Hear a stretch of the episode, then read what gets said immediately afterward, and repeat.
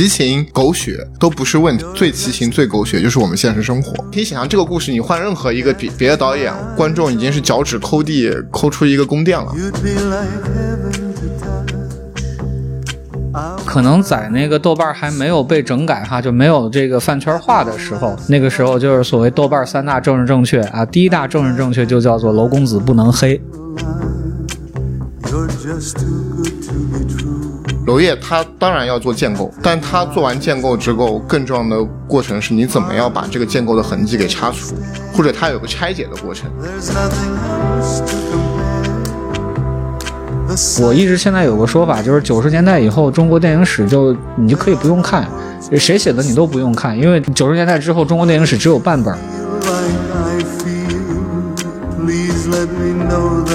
大家好，我是 Peter Cat，今天我们是紧急的加更一期节目，这期节目是想聊娄烨的纪录片。梦的背后和关于这个纪录片描述的对象，就是风中有朵雨做的云这个电影。然后今天其实请来一个我们深交的老朋友，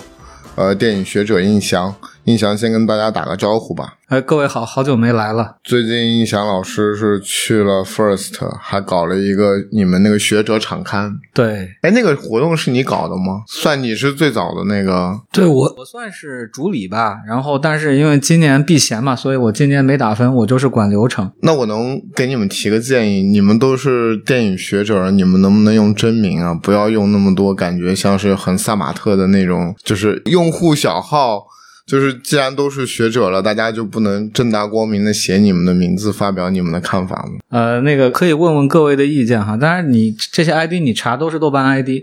OK，好吧。但是因为既然说是一个学者的刊物，觉得它就有点公共性嘛。OK，我们不聊 First 啊，那我们就先聊这个片子。因为这个片子我稍微介绍一下背景吧。因为这个等于说是其实最早这个双片的组合。是从一八年的金马就有，而且他当时，呃，我很恰巧那年金马我在，然后我应该是第一时间看了这两个片子，等于说大家在金马看到了《风中有朵雨做云》当时的展映，因为那确实是他全世界第一次露出，大家都知道这个片子应该从拍完到上映被压了太久了，可能有两年的时间。然后紧接着这个片子，我印象很深的是，呃，金马那边《风雨云》第一场放完，后面就紧跟着他的纪录片，但他不是在同一个场地，你还要离开再去看，但反正是前后应该是连着看的，所以说那应该是这两个片子第一次这样的方式露出。然后后来这个片子去了柏林，然后是在一九年的四月四号公映。我先插句话哈，然后那个因为这片子一九年在柏林上的时候已经是个龙标版了，当时在柏林全景。补充一点材料，另外就是我纠正你一下，这是内地公映版。对，因为我觉得《风雨云》这个片子其实极特殊的地方就是它的版本太多了。它前面最早是有金马这么一个版本，然后柏林是有一个版本，应该是龙标版。我确定柏林是龙标版。对。然后就是二二零二零一九年四月四号，我们有一个这么大陆公映版。然后其实是在最近，应该是在今年春夏吧，就是说等于有一个日本发行版是 Uplink 发行的。然后 Uplink 自己其实是这家日本很有名的自主发行公司，因为他们也有电影院，他们有还有一个线上的等于说 VOD 平台，他们等于是在自己的 VOD 平台上上线了《风雨云》的他们日本发行的版本。也上线了一个 making of 的纪录片，然后这个片子第一时间被网友在大陆就传播开来了嘛，然后就成为了我们可能是最近一周我觉得是热点事件吧，就是大家基本上都在看，周围是电影人、影迷都在看，就是要可能要说一下这个比较特殊的这个片子的版本问题。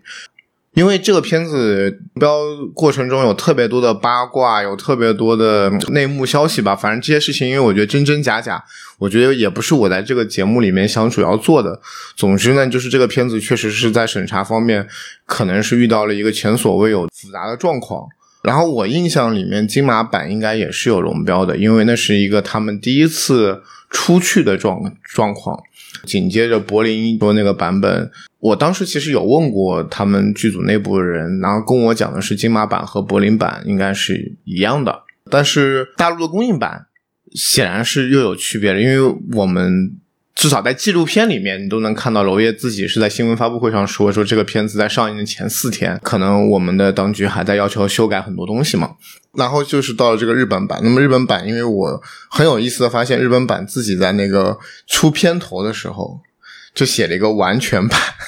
这三个字，所以我们姑且当成这是一个可能相对来说，也许是导演最开始第一次送审的版本。其实纪录片可能也给了我们这么一个暗示，当然纪录片的时间线未必是正确的，因为纪录片里面你看到纪录片的顺序是导演做完了后期的工作，纪录片才在向你展示审查的工作。就是好像按照纪录片的逻辑，娄烨应该是完成了片子的制作再去送审的。但是我们实际上做电影制作人都知道这不太可能。一般来说，你去第一次送审的那个片子，就是拿龙标那个版本，一般是不做混音也不做调色的，要等待就是说电影总局对于你这个片子的修改意见嘛。所以如果你做完了这些工序再去送审，其实很多部分就会浪费。啊，对，那个我说一下我了解的这个情况哈。呃，第一，那个金马版和这个所谓的这个日本完整版有没有区别？因为当时金马其实不光你在，其实前方很多记者在，然后传回来的这个消息是媒体方盛传他开场有什么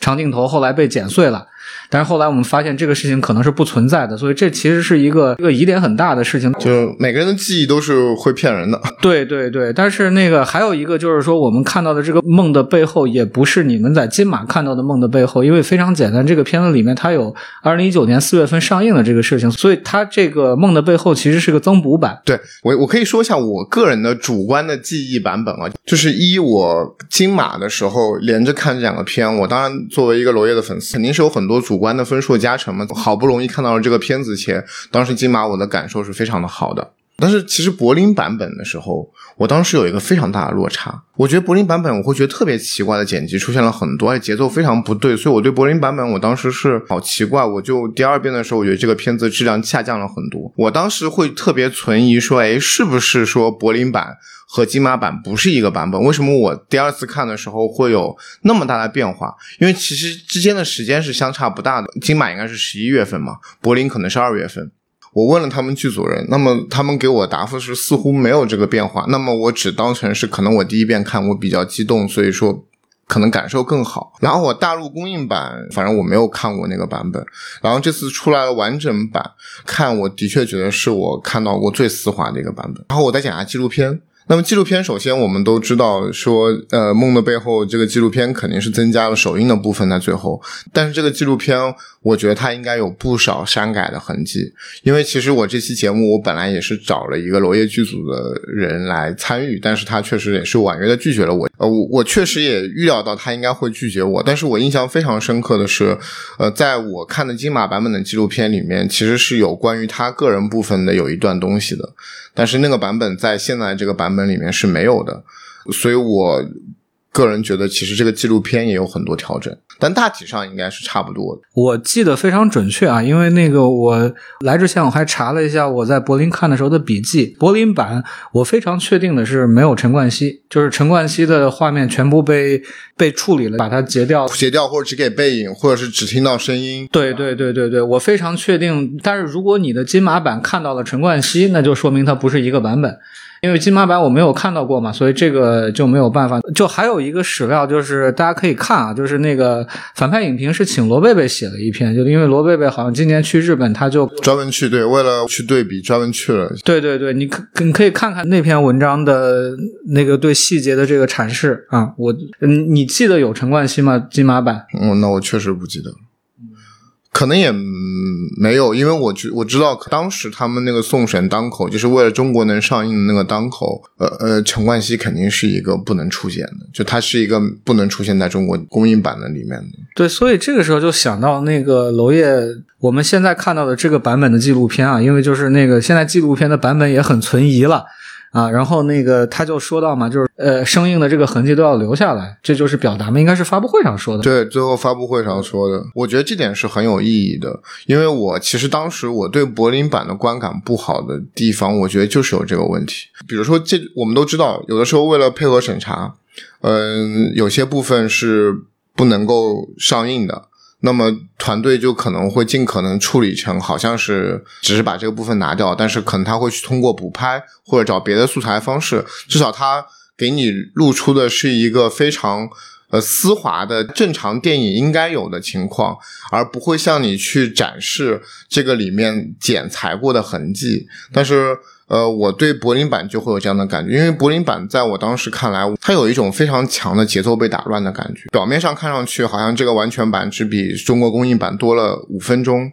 但这个五分钟是出现在这个片子其实前前后后整个片子里面都有的。但这些东西的缺失，其实一个电影最核心的还是它的节奏和人物。的那种塑造，我会觉得这其实对于片子本身的破坏是非常的大的。我相信，其实，在世界电影史上，像这样的情况之前有，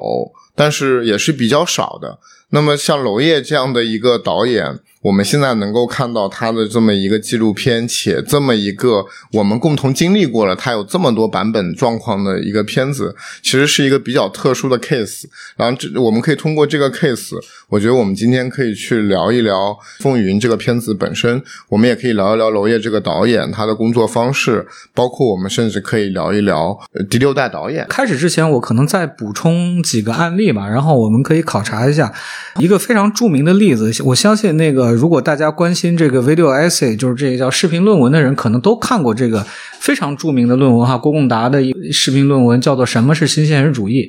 其实他是比较了这个德西卡的一个片子啊，就他的版本和萨尔兹尼克剪辑过的版本，然后他。最后有一个非常有名的结论，就是说塞尔兹尼克剪掉的那个东西叫新现实主义。我觉得这是非常好的一个例子。还有一个例子，可能大家都知道啊，就是《色戒》。《色戒》这个故事也非常多了，但是，呃，《色戒》里面最著名的一个事情，就是到今天我们上课还会来讲的，它可能是删了前后删了七分钟吧。但是如果你是把这个。呃，易先生和王佳芝那一场非常激烈的这个床戏，就带点虐恋性质那个床戏剪掉之后，王佳芝的要改词儿，就是要把这个快走改成走吧，啊，然后据说好像是李安还专门把汤唯给叫叫到哪儿去录了，就就为了录这两个字儿。我觉得这是讨论这个东西的一个起点，因为我们后面可能会谈到，就是说里面这个戏改了之后。呃，对人物有多大的这个伤害，或包括有一些词儿，它能不能到这个程度等等这些东西。对，第三个例子呢，就是啊，这个可能熟悉影史的观众才知道哈，就是版本最多的一个片子。我我因为我也没有做过这方面的研究，但是凭我目前的感觉，版本最多一个片子是《大都会》。大都会，因为它真的前前后后有恨不得，我觉得已经快十个版本在各个电影节流通，因为他们经常是我们在阿根廷发现了一个拷贝，然后说里面有一段，我们把它补进去，然后然后那它是什么原因？这个原因显然它不是审查，它可能是就是比方说有的时候是放映的时候它那个胶片断了，它就剪掉了。啊，或者有的时候是发行商的考虑啊，你出于这个排片或者出于什么别的东西的要求，你把这一段剪掉了等等啊，就是说版本众多，它有审查的因素在，它但它会有各种各样其他的，我们电影史叫生成机制的东西，所以说这个东西也不能一概而论。我希望把这个东西铺在前面，然后我们可以进入下面的讨论。呃，其实你说的这个，我也想起来，之前我们新交做王家卫那期播客嘛，因为我当时翻那本南大守望者出那本访谈录。我发现那个也很有趣，就是王家卫自己，他经常会因为，比如说电影节的 deadline，然后因为呃上映的 deadline，它也会有不同的版本。其实也是印象老师你自己参与争论了当时那个家卫最近的最后的一部长片。一代宗师嘛，因为当时你们在网络上就有一个讨论，到底是不是最终版本，对吧？那后面确实有很多说法。当然，王家卫的一个状态，我觉得又也挺迷人的，就是你通过王家卫的状态，你会发现王家卫的剪辑是永远完无法完成的。他的电影像是一种永远在生成中的状态。而且，我觉得王家卫个人态度很有趣，他会觉得说无所谓，你看哪个版本都行。他有可能会因为，比如说美国观众又会去做一个不同的版本，那他但他说不影响。呃，这都可以，嗯，这也是一个蛮好玩的例子。对，那你你你既然讲到这个例子，我可以再举一个例子，就是那个，呃，你们看 T B B T 嘛？T B B T 里面就可能经常有这样的段落，就比方说那个这四个宅男是因为什么出了一个星球大战的新版本，可能多加了两秒钟，他们就要去考证，他们就要去再去看一遍。对，你会看到，就比方说有作者的原因，还有这种粉丝向的这种东西，这个东西在 D V D 文化里面会特别的盛行，就是比方出一个什么特别版加长。版把哪段删减的镜头又拿回来，或者就是以单独的方式再呈现嘛？我觉得还是从这个电影本身聊起嘛。这样，我们先确定一下本文的一些术语，因为罗烨有些片子直接提及不太方便。他零六年拍过一个片子叫《夏宫》，然后我们把“风中有朵雨做的云”这个片子简称为“风雨云”。就是“风雨云”，首先我觉得是一个嗯大开大合嘛，改革开放三十年嘛，而且他其实挑选在广州这个城市，纪录片里面也说了。那么我觉得他还有个很大的野心，是他要统摄至少是海峡两岸，要有台湾、香港和中国大陆全部都在这个里面。然后其实也牵扯到了这三地的演员嘛。我觉得确实对于娄烨来说，这个片子大家从。看纪录片也能看得出来，它的整个设置非常的复杂。拍戏应该是拍了三个多月，加上筹备六个月，可能是九个月，然后审查又是经历了这个漫长的，可能是两年多的时间，也能看得出来场面非常大，车戏非常多，确实也是娄烨拍过应该是比较难拍的戏。对，我觉得这个片子。呃，我呃，我会这样这样看，就是说，我会把这个片子放在一个过去十年哈，然后那个，当然这也是波米老师有一个描述，我我其实非常喜欢这个说法了，就啊，就是啊，上个十年就是一零年代哈，就是疫情前这个一零年代，波米老师管的叫狂飙突进啊，就是我们。电影业狂飙突进的这个年代，它有一个副作用，就是说你你想在这个《阿凡达》那个时候，全全国只有四千多家影院，不到五千家影院，发展到现在这个规模，然后那个整个产业的体量也就开始，就比方说在《让子弹飞》那年到了一百亿，然后这个疫情前应该到六百亿，一个这种简直是这个啊一次函数 直线上涨的这种这种情况下面，它会有一个副作用，就是让一些这个。艺术片获得巨大的投资，那你会看到，比方说像那个《南方车站的聚会》这样的片子，它可以上亿的投资，然后做一个大艺术片。毕赣的这个片子，这个《地球最后夜晚》可以烧到八千万，这是真的预算吗？它不是烧到了八千万吗？这个不是各种文章里也都写到吗？甚至你包括其实当时还有一些片子，你比方说也是我们深交的这个亲友吧，就是这个裘盛老师这个片子。你说《郊区的鸟》这个片子也是当时号称是八百。八百万左右的这个，以上印象老师说的数据是我们在行业里面市面上就是听闻的数据，当然这个数据也有可能是有一定的，比如说是有投资作用的溢价的可能性啊。就但是我非常同意你这个说法，因为的确如果没有一五一六年，因为那应该是中国电影市场，包括整个中国整体的经济状况是在一个非常好的位置，然后当时真的是就各种各样的热钱都进来要做电影嘛，所以的确就是像你说的。出现了这样大量的非常高成本的艺术片，对，然后这个事情就会产生一些很奇怪的这个作用，就比方说那个，当然这个事情肯定不能类比哈，但是我就想让大家回想一下，比方说我们八十年代，八十年代那个我们还是这个制片厂体制啊，就是叫做那个计划生产统购统销的时候啊，这个国家出钱拍艺术片。这么一个年代，就是只有那个年代，你才会有，比方说《红高粱》《黄土地》《盗马贼》《猎场扎萨》啊这样的片子。这是一个，反正我现在觉得是一个非常奇怪的这个事情嘛。就是说，你会看到一一方面，你在这个狂飙突进的时代，主旋律它可以 A 级化。它可以出现建国大业这样马明星的片子，它可以出现各种什么主旋律动作化 B 级化，然后那个你可以出现，比方说《智取威虎山》这样的片子，你可以出现《红海行动》这样的片子。另外一方面，你回来就是我们讲电影三分，好是三星统一那个三分，就是说，如果我们非常简单的把中国内地的电影我们分成主旋律、娱乐片和。探索片啊，这还是这个 八十年代末的这个观点哈。你会看到艺术电影这边其实它也会有一个不能说是溢价哈，但是就是说你会你会发现它也大资本进来之后，它会产生一些很大预算的这种项目，这种东西你可能在之前和之后都是很难想象。呃，但是我觉得娄烨的状况比较特殊啊，因为我首先要注意，其实我觉得娄烨他至始至终他跟明星志是有一个合作的。就是他在九十年代，比如拍《周末情人》，那时候用马小琴也好，王志文也好，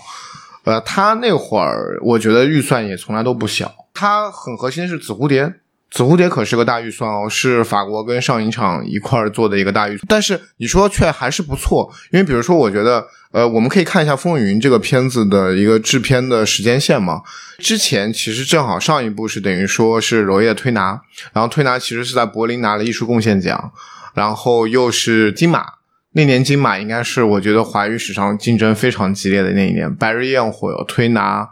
应该还有好几部很牛逼的片子，是不是有宁浩的无人区？因为等于说推拿又是突出重围，其实是那年金马的最佳影片。对，所以我觉得之前确实是也是在娄烨个人的一个荣誉挺高位的一个位置。我们看《风云》这片子，我估计以我现在制作的估，我估计这个片，呃，实打实的确实可能五千万也还是要在五千万以上，甚至有可能会更高。这的确是一个对于艺术片来说是一个很难。就是如果你真的要从投资回报率，你要作为一个金融产品去考虑，这其实是一件非常不合理的事情。那当然更不用提，其实娄烨最近的三部都是非常大预算的，《蓝星大剧院》也应该是五千到亿级之间的。然后三个字不用说了，好像我听说也是差不多，也是接近亿左右的，甚至更高的一个片子。但你看，你纵观整个影史，但凡你能够用到最顶级的演员，我觉得它就是大片。它其实已经很难去区分，它是一个所谓的艺术大片，还是一个商业大片。对，但是这也是可能也就是过去十年蛮特殊的一个现象，因为其实我的判断来说，那个像呃六代从这个零三年开始上岸哈。因为这个事情，我我觉得可能不熟悉这段，给大家普及一下。就是说，零三年之前的那个民营公司是不可以拍电影的。就是呃，哪怕你想拍电影，你你也需要跟这个原来那十五家还是十六家那个国营制片厂合合作，就是你相当于这个叫买场标啊。然后那个因为到最后有一些就不太行的这个厂哈，它就靠卖场标来活着。但是到零三年之后，把这个口子开了。但是同时那一年发生的事情，就还有就是这个所谓的呃六代的一些导演和。周边的一些这个电影人啊，你包括其实我们北电张一鸣老师跟电影局有一次座谈，然后这个座谈之后，这些导演就所谓纷纷上岸了哈。因为当时我记得还有一个非常有有名的这个故事，就是说那个那个某个电影局的官员，反正对着贾樟柯说吧：“你上了也是个死，就让市场教育你吧。”对，就是你们要面对好莱坞电影嘛。对，然后我记得当时也是说贾樟柯的世界在，我忘掉是沈阳还是哪儿，就是说那个一周卖了。一千五百块钱还是一千九百块钱，反正类似这么一个数，就是刚过一千多的票房这么一个数。因为其实你会看到六代从九十年代初，呃，准确的说一九九零年，呃，开始这个拍电影，他们是典型的这个所谓出口转内销嘛。他们其实一直采用的是一种，就是说那个我们现在叫全球电影的这么一个方式，就是那个，呃，它是以电影节为主要的这个制片、发行、放映的这么一个渠道。然后，在电影节上融资，参与电影节，通过电影节卖片子啊，然后可能最后就是导向一些文化机构等等。但是它其实和市场，呃，尤其是和内地的市场，并不发生什么关联，因为他们大部分的片子他们是不可能在内地上映的啊，所以他就可能通过，比方说国外的一些艺艺术院线。但这种艺术院线，它又是和电影节有。非常密切的这么一个联系，这算一个背景。但是你会看到，在过去十年，其实你看到六代导演们慢慢他的制片方式是有变化的。呃，如果我们要再谈六代的话，是要做一个他们创作的历史分期的。但是你说回来哈，因为娄烨的情况还是比较特殊，因为其实娄烨上岸之后，他跟其他导演不太一样。刚才呃，Peter Cat 也提到了这个紫蝴蝶，紫蝴蝶是以也是一个非常特殊的项目。反正我了解的情况，紫蝴蝶它是按主旋律来立项的，它是当时是一个抗战题材的一个大主旋律，结果拍成了那个样子啊！而且他他当时应该是用了这个合拍片的名额，因为你要知道。要做一个合拍片是极度的复杂，当然这个这个模式，你看后面，比方说可能我们到最后看体量上比较合适的，而且就是说可能比较成功的是，我是两个案例哈，一个是王小帅的《我十一》，一个是王超的那个叫《寻找罗麦》。我说体量就是说那个，因为你紫蝴蝶它显然是一个野心巨大的这么一个东西。当时呢，那个你从另外一个角度看，就是国际电影节啊，尤其戛纳，它其实是在开始选中国第六代导演，所以这个片子其实你看紫蝴蝶出来之后，呃，就非常理所当然进了戛纳的戛纳主竞赛嘛。当时也是最炙手可热的章子怡等等这些，但是他后面后面马上就拍了夏宫，拍了夏宫就。导致了他跟这个体制持续。很多年的这么一个麻烦，但是你看到，就是他在所谓被禁拍的这段时间里面，他其实根本没闲着，对吧？当然，你说春风他是不是大陆电影啊？春风应该是个法国电影，他甚至拍了一个纯法国电影，就是我非常喜欢那个花。然后就等到这个又解禁了，然后才开始做这个《浮城密室》。但是《浮城》其实又出了问题，《浮城》应该是他最后一次进戛纳吧，一种关注。然后后面就是慢慢随着我们中国内地电影市场的变化，啊，他的制片方式也也有这么一个相应的变化。我觉得就是看《风雨云》，就是你首先还是要结合过去十年这个非常特殊的这个历史环境哈，然后我们这个电影的发展状况，然后你还要把它放在一个所谓六代。导演的整体的这个制片方式的转变的这个背景下来再看这个片子啊，但是我觉得我们都很同意，就是这是一个它的资金量肯定是配得上它的野心这个规模的。对，其实我完全同意你刚才对于《风雨云》这么一个背景的分析，而且我觉得我可以再补充一个信息，其实这个剧本最初不应该是在张家鲁在功夫影业那边的。所以它其实是按照一个完全商业类型片的方式在架构的，包括现在观众去看这个比较丝滑的版本，其实这个片子从探案到最后其实也有一个反转嘛。你甚至可以类比一下，当然非常不恰当，可以类比一下《消失的他》，其实都是你能看得出来，这个剧本做的时候。它跟商业资本的关系是这样的一个关系，只是它到了娄烨手中，它必然而然会变成一个完全娄烨作者性的这么一个作品。OK，我觉得我们其实还先回到这个电影本身吧。其实纪录片一上来给你看显村一零年的暴动的那个纪录片，不是那个，那就是一个什么？网上的这么一个视频啊，它是算一个 found footage。就咱们从这个纪录片的整个架构来看，你也能够发现，说《风云》这个片子它有个非常重要的一个核心，它就是娄烨想拍显村，或者说是一个我们改革开放的一个边缘地带，或者遗留地带，或者中间地带。它出现在广州这么一个改革开放的前沿阵地，但它又是在广州的市中心，像一块狗皮膏药一样，一直没办法被解决。就是由此生发出了这么一个官商勾结的一个三十年的这么一段历史。因为其实为什么这个梦的背后这段时间被大家反复的提及，大家这么多人去看，我想首先说的一点就是，这点我觉得是很奇妙的，就是娄烨这个人在当代的中国电影史上，他的影响力和号召力，可能比我们看到的所谓电影史的那个荣誉要来的更重要。因为我印象很深刻，应该是一六年左右，杨晨、哪吒兄弟他们刚成立的时候，做过一个中国青年导演的一个问卷调查吧。然后那个调查里面有一项是，就是可能是哪个大陆导演或者是哪个华语导演影响最大，娄烨是排第一的，而且好像是百分之二十三，是个特别高的数据。但是我们知道，可能相应的，可能在国际上，在他同时代第六代，肯定贾樟柯是一个更有名的代表性的例子。所以我觉得这个片子很火的一个很重要的原因是，可能之前大家并没有机会如此近距离的去看娄烨去做整个电影它的一个制作过程。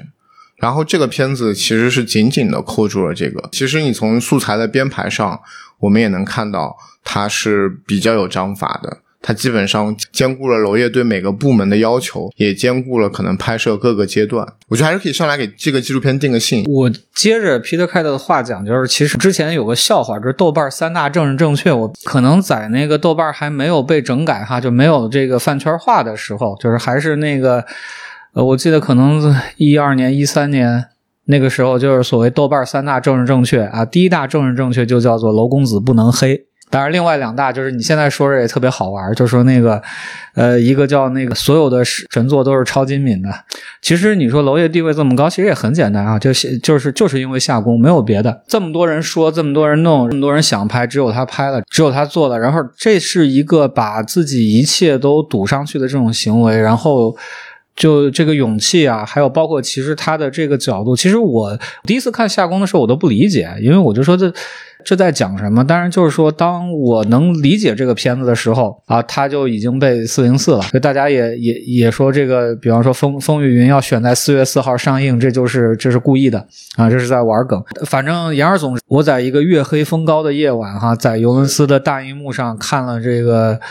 夏宫。那一天就极其的惴惴不安，然后我觉得随时可能被拉闸，随时可能被冲进来，甚至可能会被带走啊！我也不知道为什么我会有这么多被被迫害妄想，但是但是我现在还能想起来，就是那是个非常身体的感觉。那次我看了我看了夏宫，我看了那个花儿。嗯，因为那次活动应该主要是为了，因为花没在国内放过，应该我觉得花应该是国内第一次放。对，所以就是说，可能那个更年轻一些的影迷，他可能不太理解，就是我们这代人哈，就是那个八零年代生的这一代影迷，可能对娄烨或者娄公子的这个感情。哎，你别说，我跟你说，你这个是不准确的。我听说电影学院现在就是说九五后或者零零后对于娄公子的那种热爱，而这就是我也要批驳你的。我觉得娄烨能在大陆的。不管是电影工作者还是影迷中，他有如此高的声望，还真的不仅仅是因为《夏宫》这一个片子。但我觉得《夏宫》是一个比较有代表性的作品，它体现了这个作者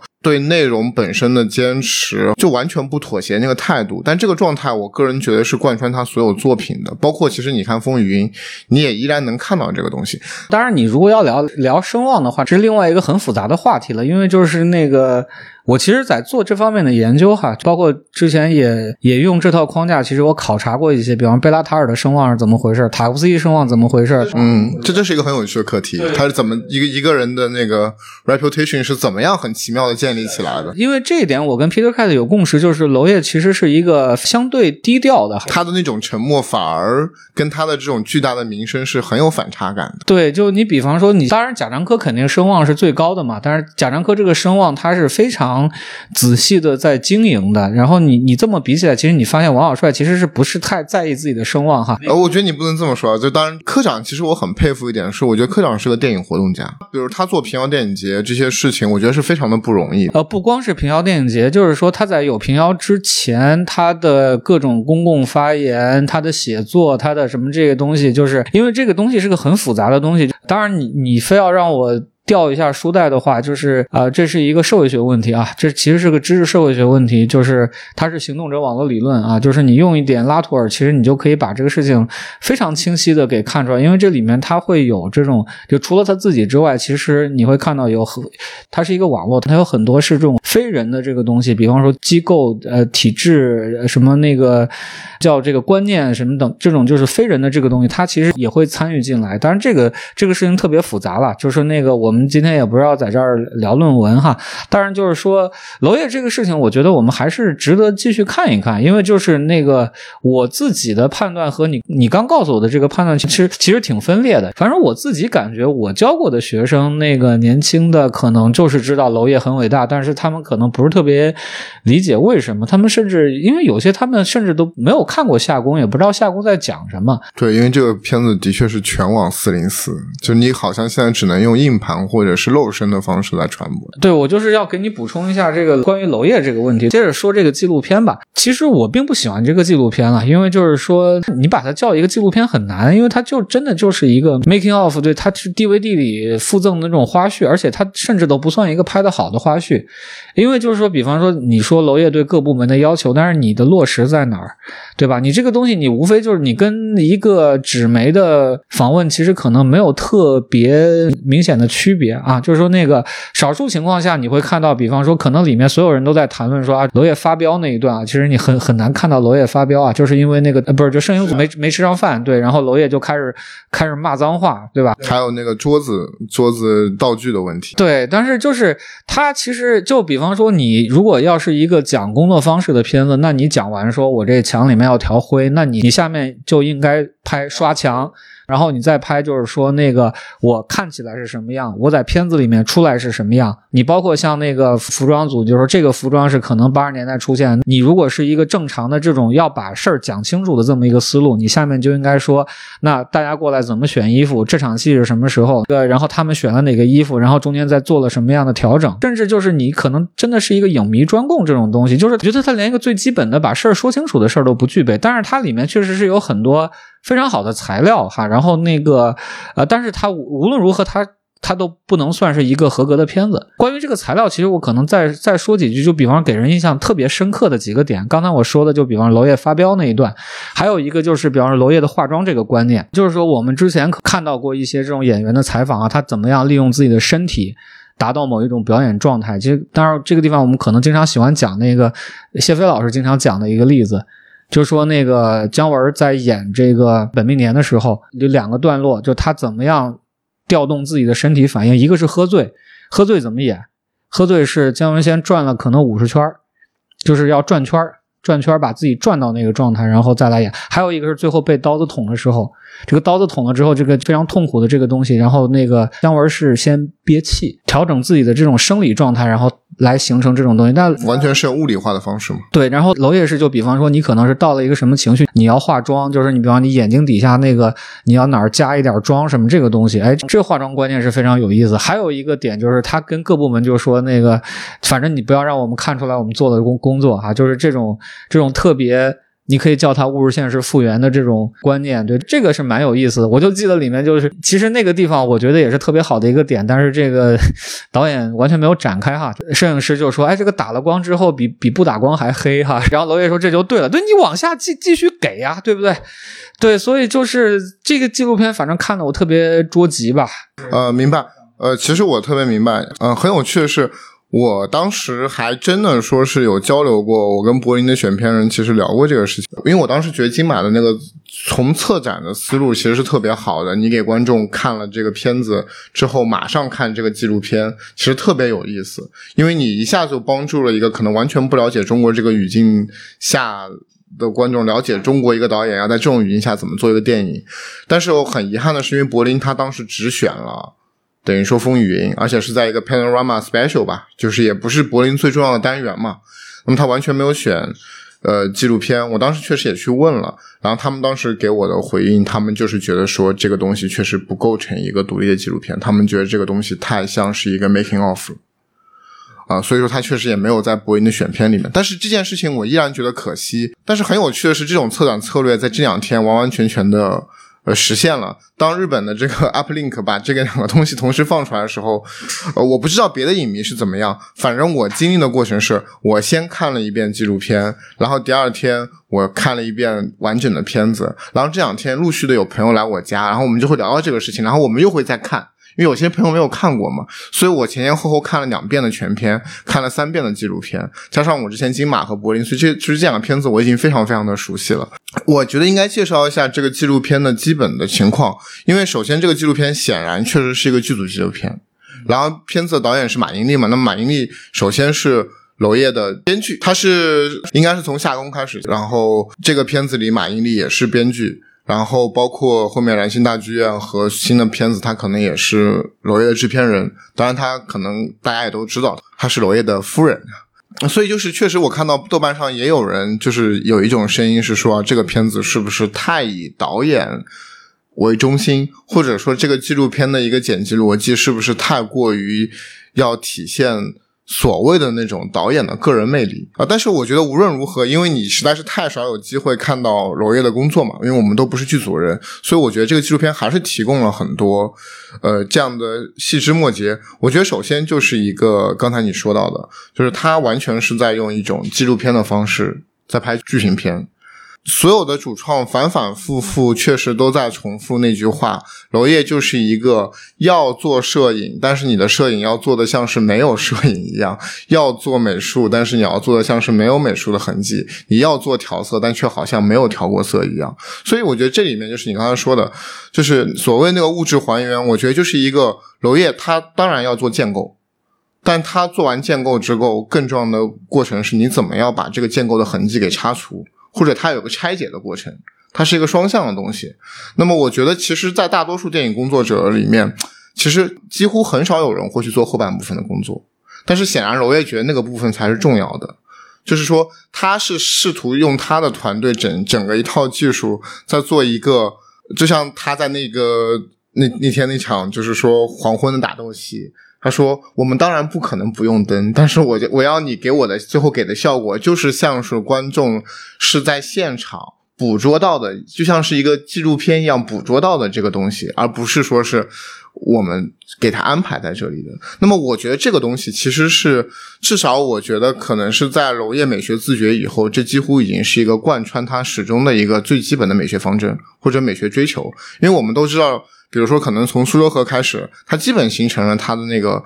呃所谓的手持镜头加跳接嘛。其实这个片子里面也展现，它镜头都非常的长，他基本上是用长镜头的方式，因为井柏然有一段，井柏然说他非常的不习惯，他说他拍过很多动作戏，但没有像这个动作戏那么长，就他一个动作戏可能真的是要跑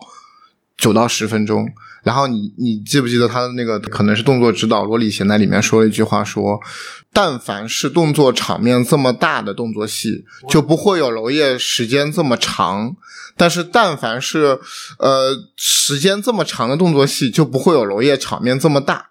所以他就觉得这个很困难嘛。那我觉得这个是有意思的，但是这个其实从制片的层面上来看，我们会觉得是极度的奢侈的，而且对于整个技术团队要求是非常高的。补充一点吧，就是你怎么来看娄烨这个美学这个问题哈？就是说那个，当然就是我们也都同意说这个苏州河确实是，呃，有有一个很大的这个变化。但是你会看到，比方说娄烨讲这个，就是我们姑且把它叫做，比方说物质现实的复原这么一个一个逻辑哈。但是它的另外一方面，它的它的摄影机是高度的在场的。呃，我们可以这么理解，就是说，他一方面要把这些什么人为的东西要擦除，他擦除的并不是人为的因素，他擦擦除的是这个摄影机的这种机械性。因为就是可能大家拍过照片都知道，就是或者你拍过东西都知道，你机器看到的和人看到的是不一样的。他是想把机器看到的就像是人看到的一样，就是这可能是一个很本底的逻辑。但是你再往上看，就是那你就比方说那种。高速跑动的那种镜头，那种动作戏，那这这个机器的这个特性是暴露无遗的。但是它其实是不管这个东西的，你明白吧？就是它这个东西，其实你会看到也是很有意思。它把它在外观上，我们姑且叫外观吧，就是那个让它特别像人眼能看到的这个东西，但是。同时，它的摄影机又是一个挑战观众视觉结构的这么一个方式。因为我们看一个电影，可能我们要求它比较平滑，我们要求它比较稳定，但它其实是反对这个东西的。但是你说世界范围内有没有这个东西？那你怎么看？比方说达内，比方说这个罗马尼亚新浪潮，就是他们其实是非常讲究这个自然光效。但这里其实我想说的就是说，因为我觉得大家其实低估了娄烨。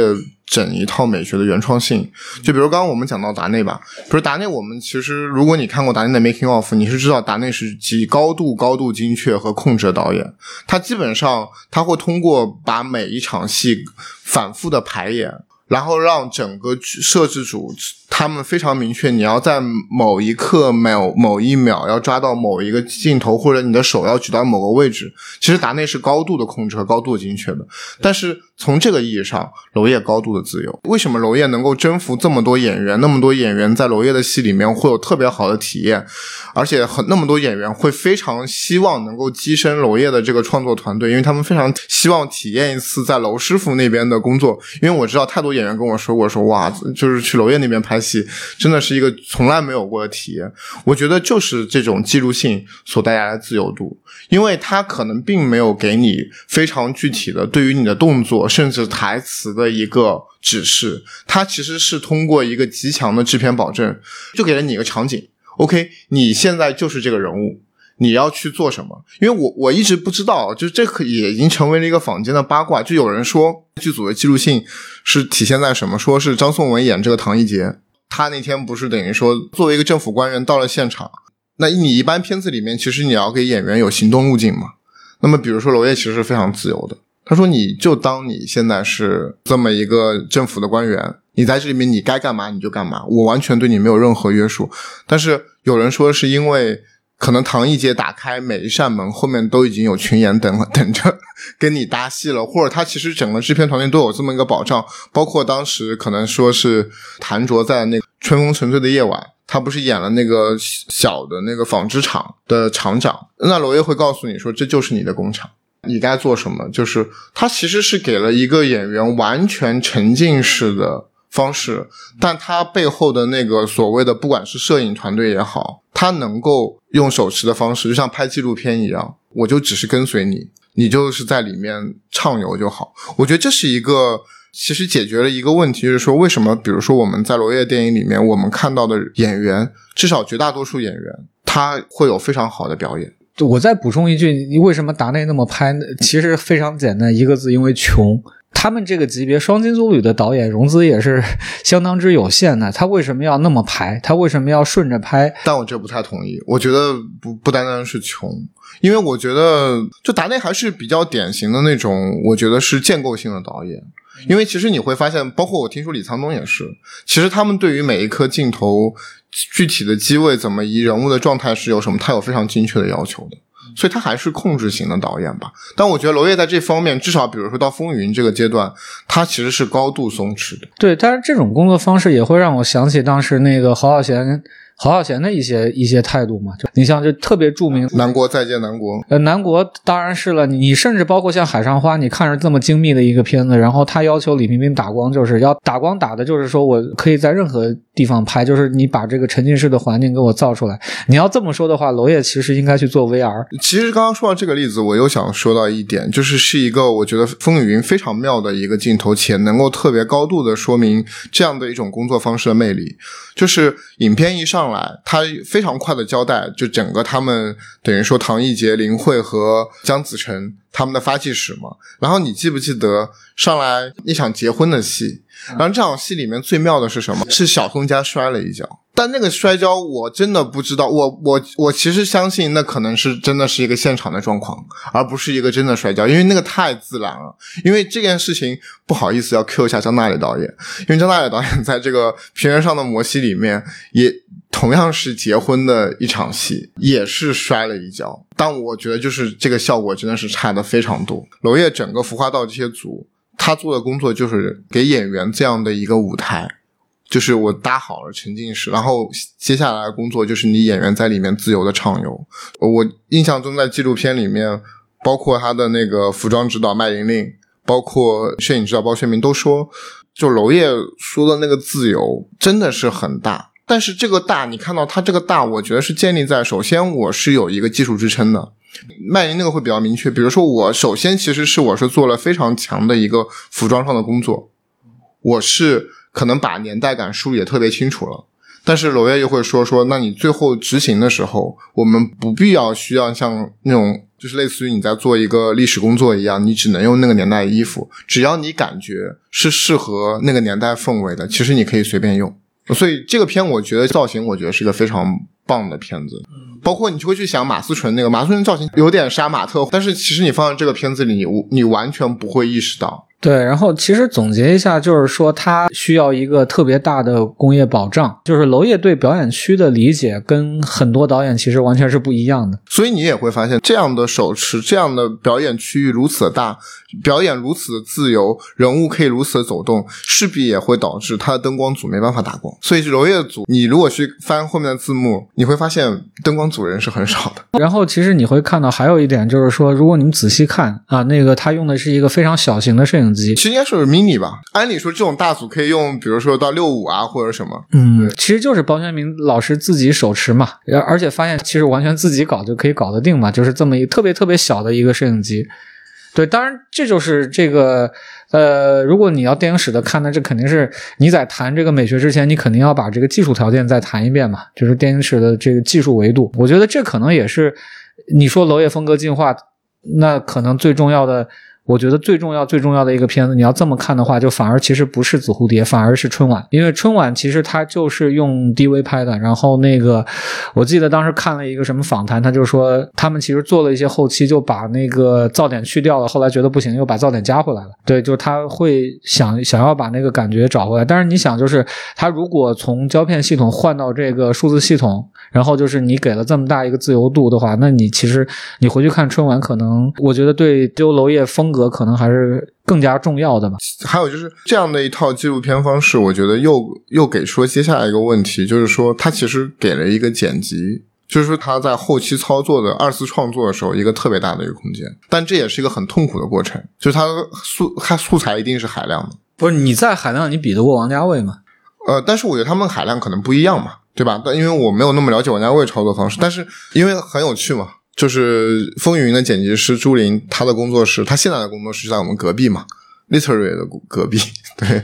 然后罗罗烨的片子可能剪辑都是一年起跳，他的这种纪录片的方式，他剪辑的素材量极大，所以导致它剪辑的空间很大。呃，但是我觉得很有意思一点是，呃，虽然娄烨这种非常记录式的拍摄，它成全了非常多即兴的东西，但是娄烨又和比如说我很喜欢那个导演约翰卡萨维茨完全不一样，因为我觉得约翰卡拉维斯代表了我可能对电影非常高的一种理想，就是他真的他，因为他也是大量的长镜头、大量的即兴，然后他本身他跟他的夫人呢都是演员出身，所以他们的整一套。电影叙事里面其实有特别多那种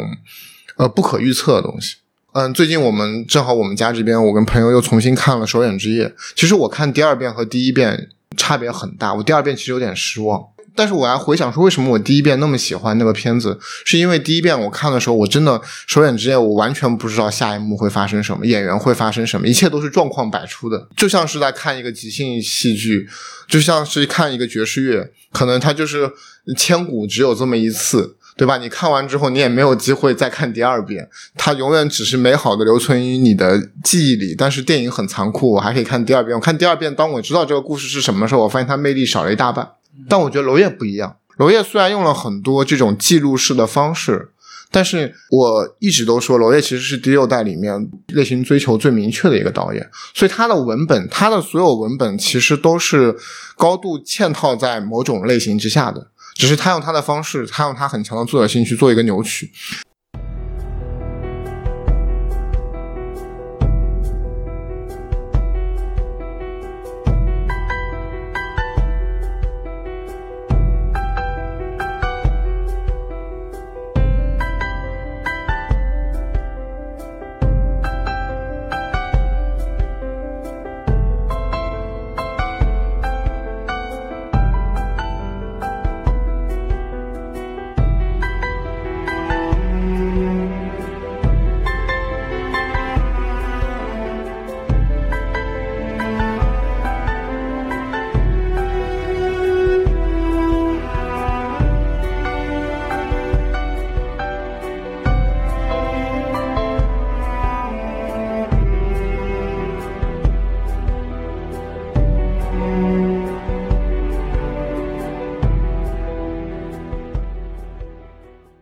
风云这个非常丝滑的版本，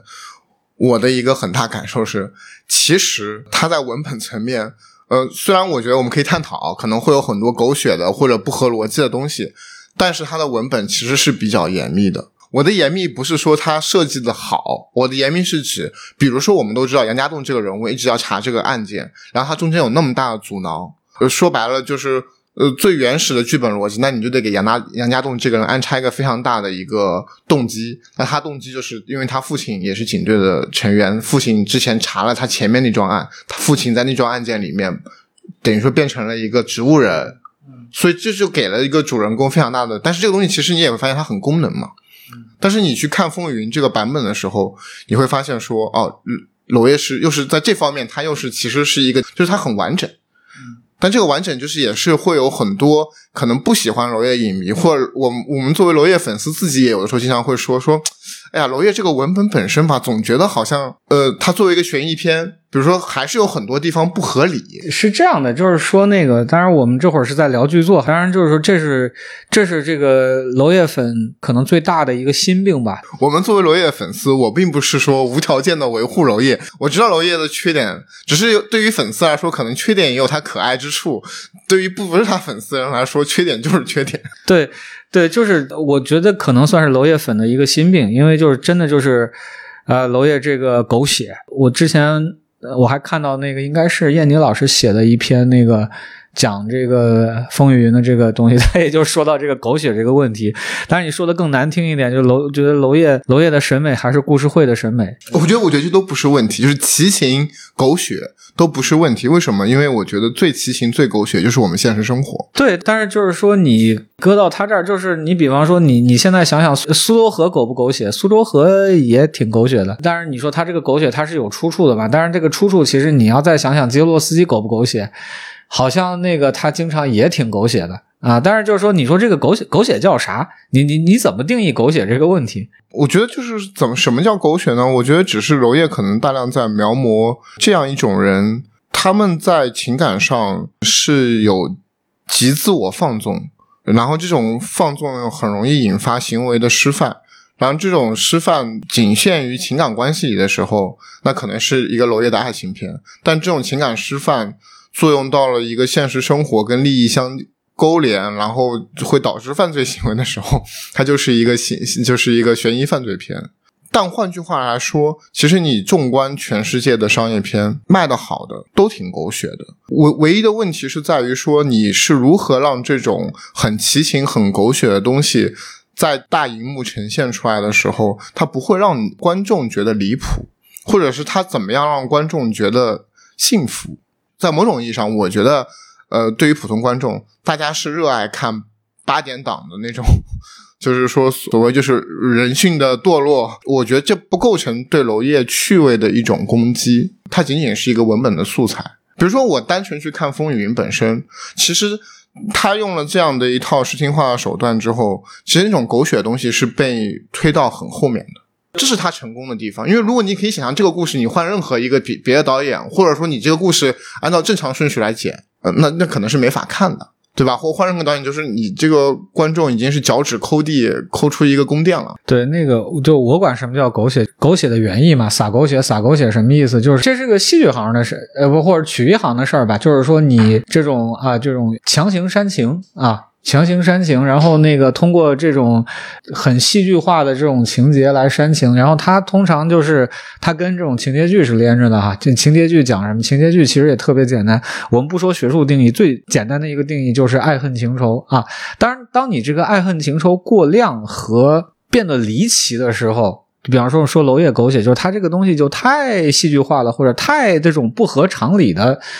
戏剧化。我说回来，《风云》这个故事，就是说，你看，你比方说，你觉得里面哪个点最狗血？我甚至觉得里面可能真的就这个故事啊，就这个故事就是什么，这又发疯了，又治好了，这个什么，其实相当于是个小三口，对不对？这个唐一杰，对吧？然后就是替别人养女儿。然后最后还死在这个女儿手上，就这些这些东西就是。但我的问题是在于，就是说你的点是在于，就是这东西让你很不适，让你对这个片子评价下降了很多吗？你这个片子，比如你现在看这个完整版，我好奇的是，你会让你出戏吗？你在什么地方出戏了？呃，倒没有让我出戏，只是我这是我觉得娄烨厉害的地方。对，呃，他不会让我出戏，他只是会让我觉得就是啊，这个因为这个可能作为一个比较有经验的观众啊，然后就是那个你到最后就是意料之中，情情理之中，然后。后那个，但是它的强度又这么高，这就会让人觉得撒狗血。倒我没觉得不是，因为你毕竟这个呈现的这个方式是还非常独特的。当然，就是说你说他有没有强行煽情的？当然有强行煽情。比如说，比如说一场游戏一场梦啊，就是你觉得就是那个陈妍希在走过天桥的时候，然后因为他前面被张颂文那个，然后他开始下棋开始流血，然后这个时候一场游戏一场梦的那个音乐响起，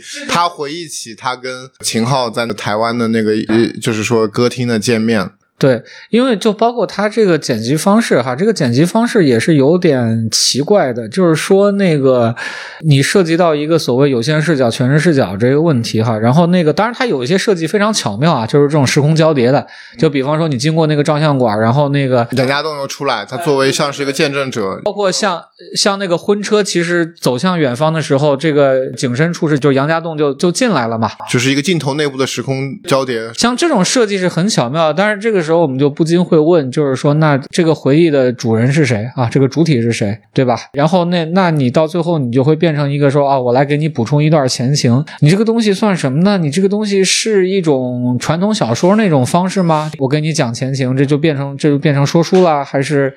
变成什么样？就反正这个东西我还是持一些保留意见，但是我会觉得这个版本会。好很多啊，就是比那个我们公映版本好很多，因为就是一些东西，我们至少是可以理解他这个。你比方张颂文这，就张颂文演的这个张颂文那条线，因为他这个人为什么会这么变态，或者说，那确实这个版本你完全能更好的理解，完全能理解，完全能理解。但是就是说，你说那个杨家栋就是井柏然这个角色这条线嘛，就是功能强了一点，功能强了一点。不说吧，就是说那个感觉还是一个他看了很多那种港片之后的那么一个读后感，而且就是尤其你要把什么陈冠希再搬进来哈，然后他就是一定要跟那个，甚至你要通过陈冠希去 Q《无间道》这个这个系列嘛，而且你一定要把这个什么侦探呀、什么这些东西你放在香港这个空间啊，然后那个反正这些东西我都挺持保留意见的，但是就是整体观感还是我觉得还是有很大提升。啊，就是说那个可能我之前是个三星半，现在可能是一个四星这么一个这么一个劲儿。好，那我觉得，比如说我确实可能这片子我已经看了大概四遍了吧，嗯，我我会觉得的确剧作上有一些它，比如说比较脆弱、解决不掉的问题。就确实像你说的，因为它是一个很齐秦的文本，而且我们看到这个片子，呃，我觉得它非常厉害的一点，也是也是它很脆弱的地方。因为它就是要讲改革开放三十年，它有太多前史要铺垫，它有太大的这么一个荡气回肠的历史纵深感要给你去看，所以说你发现不可避免的是它的时间线索是非常的，呃，我我觉得不能说混乱。但它其实是一种很自由穿插的方式，而且它我觉得是作用于人物逻辑的。比如说是当人物做了某个行为的时候，这个时候它强烈的调动你去翻他们之前的一个前史，这就好像造成了一种非常强的因果关系的那种结构。我首先觉得这种闪回的方式本身，从操作上来说，最后能把这个故事讲通、讲丝滑，从技术上是非常难的。我觉得娄烨做到了。而且我觉得，如果说但凡是有耐心一点的观众，好好看这个片，基本也能看懂。我觉得这是他厉害的地方。但是确实，比如说当他去面对海外观众，或者他在面对不太了解中国这段历史的观众，或者说他在处理这么一个文本的时候，我觉得他天然就很困难。而且他天然成为了一个，我觉得就像我刚刚说，就就这种因果关系似的那种闪回。是不尽如人意的，我非常同意这一点啊！这一点就完全就是说，有点像是我给你讲一个故事，然后我讲到哪儿了之后，我说这是为什么呢？我告诉你啊，这前面是怎么怎么地。但是你说马马思纯演的那个角色叫什么来着？小诺。对，小诺为什么要杀掉唐一杰？这这也可以理解。小诺要杀唐一杰动机没有问题，我是说他后面那个实施过程，其实他是一个高度抽象化的，就是反正他能做这件事儿，但这件事情在动作上其实是实施过，也也没有什么特别大的问题。就问题在于他跟梁阿云的这个线。就是他们的情感是不够的，然后就是说他其实是化妆成梁阿云，就是我甚至不觉得他是推下去的，他就是吓死了。反正就是你从文本上他就是推下去啊，甚至我张颂文都可能看不清楚这人是谁。但是这个事情就是说你特别典型的一个历史幽灵再现嘛，就是说这个东西，那你说梁阿云是什么？梁阿云就是说之前的一一个一个受害者嘛，就是说你这个所谓，呃，你在这个几十年的程中啊，就是他就是官商勾结的这个受害者嘛，对不对？他是一个祭品嘛，然后就是他通过这种方式重返。我真的觉得就是那个应该更明明确一点，就是他站在，就是他打扮成林阿云站在那里，就是那个吓得张颂文往后退了一步就掉下去了。这是一个更加。逻辑的这么个操作方式，对对对。但是你说回来，就是为什么我会觉得这个片子特别狗血，或者特别离奇，或者什么的？就是说，你不能在各个人物上面都很离奇，就是你离奇的东西太多了。甚至你包括，比方说，你说那个你要现在批评的话，警察这条线会不会太强？包括就是说，这个警察要不要还有一个前史？就是怎么讲？我觉得这是过量的。但是我在想，他可能会想的是个，比方说想的是个黑色电影的那那种操作方式吧。就是小宋佳和马思纯这两个角色。其实都有黑色电影中女性角色的那个影子嘛，而且这其实也是我觉得娄烨在《紫蝴蝶》里面，其实是他曾经试图探索过的东西。但是就是说，他每一个地方都过量，然后很多地方又没讲清楚，就感觉这可能是个电视剧体量的。当然是个电视剧。就其实我想说，就是恰恰是因为他的后面的那一套视听的这套东西，包括他事后的通过剪辑的二创。他其实已经把文本本身的那些问题已经弱化了非常的多，因为我觉得他的文本本身是更有问题的。包括我觉得蓝星也是，蓝星我只看过一遍，但我也确实没有很想再看第二遍。我也会觉得说蓝星后面就是整个文本的问题是挺大的。但是蓝星的高概念比他强啊。反正我当时看完的感觉就是奥森威尔斯啊，就直接奔奥森威尔斯去了呀。然后那个，而且就是这个舞台和这个现实的这个关系嘛，然后他最后就一定就是要这个舞台和现实这一枪嘛。但是我会觉得这个东西的那个趣味，所谓舞台和现实这个这种，不管是这种自反性也好，还是这种，就我会特别轻视这个，因为我觉得这个趣味实在是太小儿科了。就是我我不觉得娄烨这么一个成熟的导演，到这个阶段他还要去执迷这种东西，就所谓的舞台和舞台下的这种双重生活。我觉得我们还是要回到去去讨论。就是娄烨的这个剧作的这个事情上面，对我觉得这个剧作里面，就是你比方说那个这三个人的东西太多了，就是张颂文这个角色、宋佳这个角色，还有这个秦昊这个角色，这这三个人的东西太多了。就是现在看看，其实没有什么解法。就是如果你呃封闭在一个警察的这么一个故事，就探案的这么一个故事。对，所以就是他其实天然这个剧本是难处理的嘛。对我完全同意你这个想法，而且其实你也会发现，这也导致这个片子里部分狗血的东西，因为他要去建立所谓的杨家栋和林慧和小诺这三个人要建立一个三角关系，但这个其实是非常牵强的，因为一个就是中国的民警。然后面临的是你一个疑点重重的这个调查者，然后你又要发生那种污名化的事件，其实这些事情是在这个片子的可信度上面是给他打折扣的，但是他又没办法，因为他要通过杨家栋这个试点去建立林慧这个人物。对，但是你比比方说林慧这个人物，就是说，那他想封就封，该封的时候就封，然后封完就好，好了跟没封也一样。所以我为什么说他特别给我那种故事会的感觉，其实。也是因为这个，你如果反过来再看夏宫，你看夏宫是一个多么厉害的文本。我第一遍看的时候，其实我我只能说我现在完全没看懂。但是后面其实我我为什么看懂了？它是因为我后面其实看了很多一一九六八年法国五月风暴相关的这个文本哈，然后尤其是这个五月风暴这一代人啊，这一代青年理想破灭之后啊，然后这种所谓后遗症的这个东西，然后我才觉得就是他那后后半段哈，就是那个后二十年。啊，那个力量实在是太大了。就是说，为什么那个片子不狗血？那个片子也有很多离奇的地方。那个片子不狗血在于，就是说你会看到，就是这个东西它把它历史化，它那个东西的跨度更大。你你拿夏宫跟这个东西比，那你要知道，也有大量的人会去批评，比如说夏宫里面于红和周伟之间关系的那种反反复复，包括于红这个人物本身，有很多人觉得他很矫情。矫情是没有关系的，但是就是说矫情是矫情，狗血是狗血，这是这是两回事儿。就是说你把它放在那么一个前提啊，就是它是那个事件是那么大的一个前提，然后就是说，呃，我其实觉得夏夏宫真正厉害是后半段。就前面都无所谓，前面都无所谓，就是后半段太厉害了。后半段你会看到周周伟其实基本就消失了嘛，然后那后半段其实你就看到，呃，于洪他辗转这个地方、那个地方、那个地方、这个地方，然后。在很偶然的一个时间，或者有预谋的，或者怎么地的，我现在其实都有点忘了。然后他们又又重逢了，重逢是那样一个场景，你无数次可能构想过，你跟你这么深爱的一个人哈，你们在什么地方重逢？但是就是你重逢，你发现大家也就是很沉默的在海边走走一下，然后那个可能就很沉很沉默的这样见了一下，然后那个就这个时候历史的感觉就来了。我是觉得，就是说，那个你说，就是夏宫跟风雨云比的话，就是风雨云可能这个所谓历史的暴力，或者它可能是一个更具象的东西，在在夏宫里面更抽象。但是我觉得夏宫确实也拥有作者导演或者说一种更个体性历史表述的那种自由性。还是回到前面那那个我们的一个说法，我觉得风雨云在这个意义上是类型度极高的一个，它就是从一个所谓的悬疑探案的片。就讲到这个事情，我觉得也可以聊一聊嘛。比如说这个片子它的动作场面，那么我觉得虽然说其实你讲到正片里面最后紫紫金之夜那个车飞起来，他们就是大家都说因为那个音效用的很像《盗梦空间》嘛，就是那就最后其实只有几秒钟的镜头，但是我依然觉得说娄烨在做技术这件事情上面来，他作为一个我们所谓的艺术片导演或者文艺片导演，他可比我们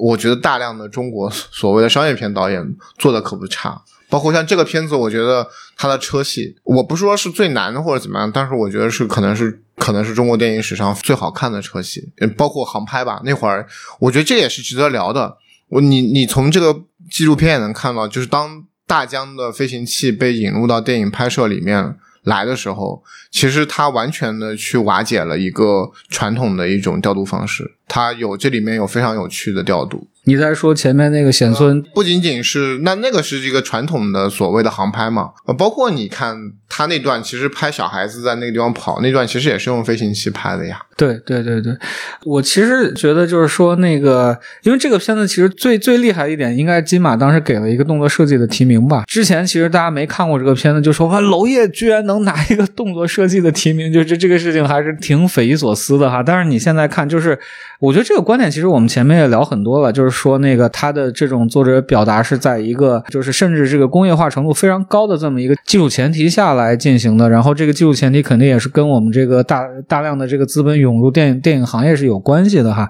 呃，这这确实是非常厉害的，就甚至可能是我们在这个楼对娄烨的研究和讨论里面，我们经常忽视的这么一个点。但是你说回来，你说他。他有什么特别？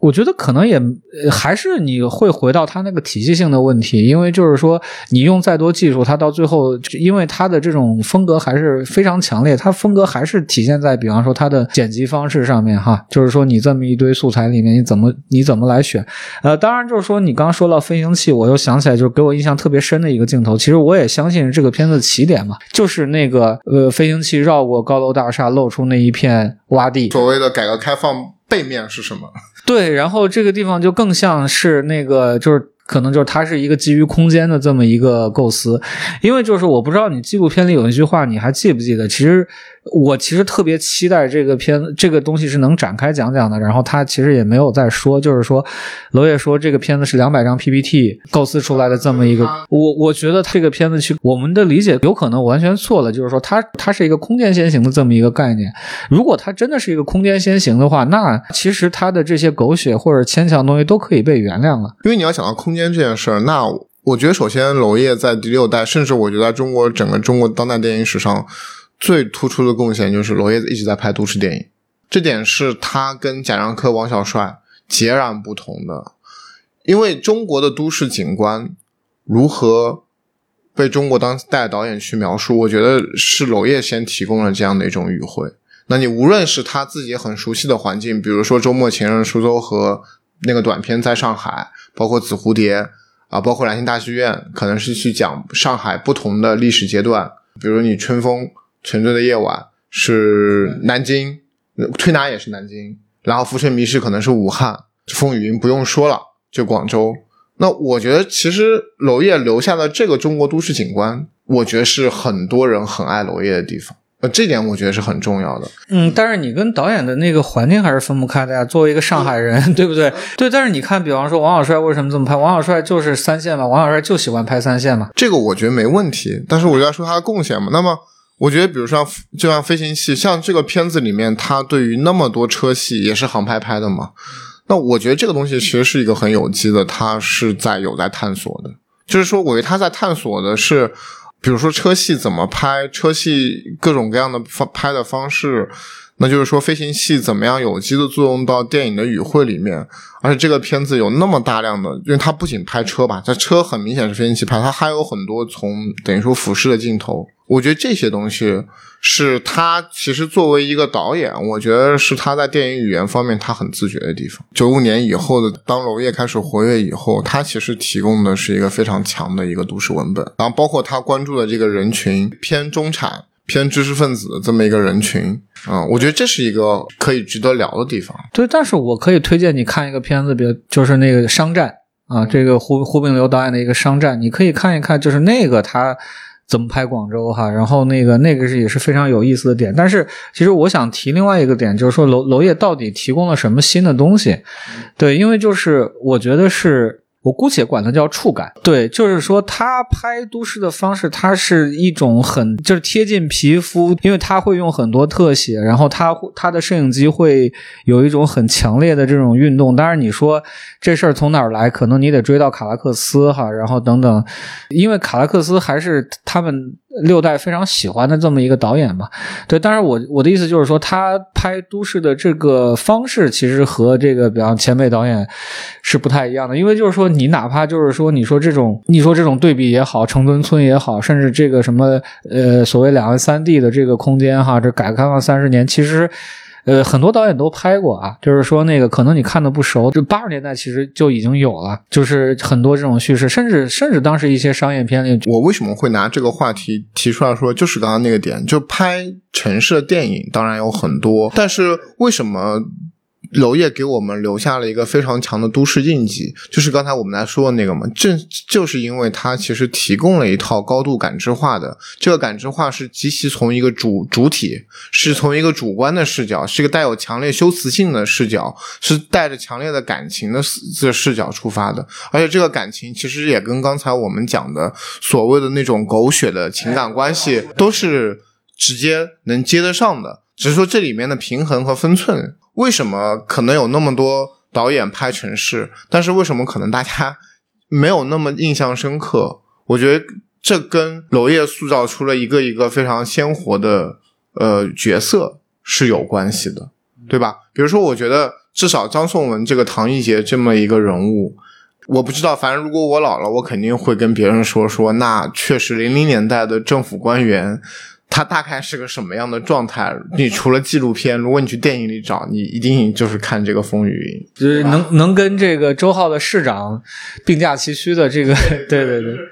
嗯，当然，呃，就是说那个你会看到后面马上有片子剥削张颂文的这个点吧，就是那个我想说的就是那叫什么扫黑决战吧。就是那个片子，我不知道你有没有看过，非常有意思啊！这个吕玉来导演的这个片子，就是让张颂文演一个两面人，然后他中间也有名场面，就是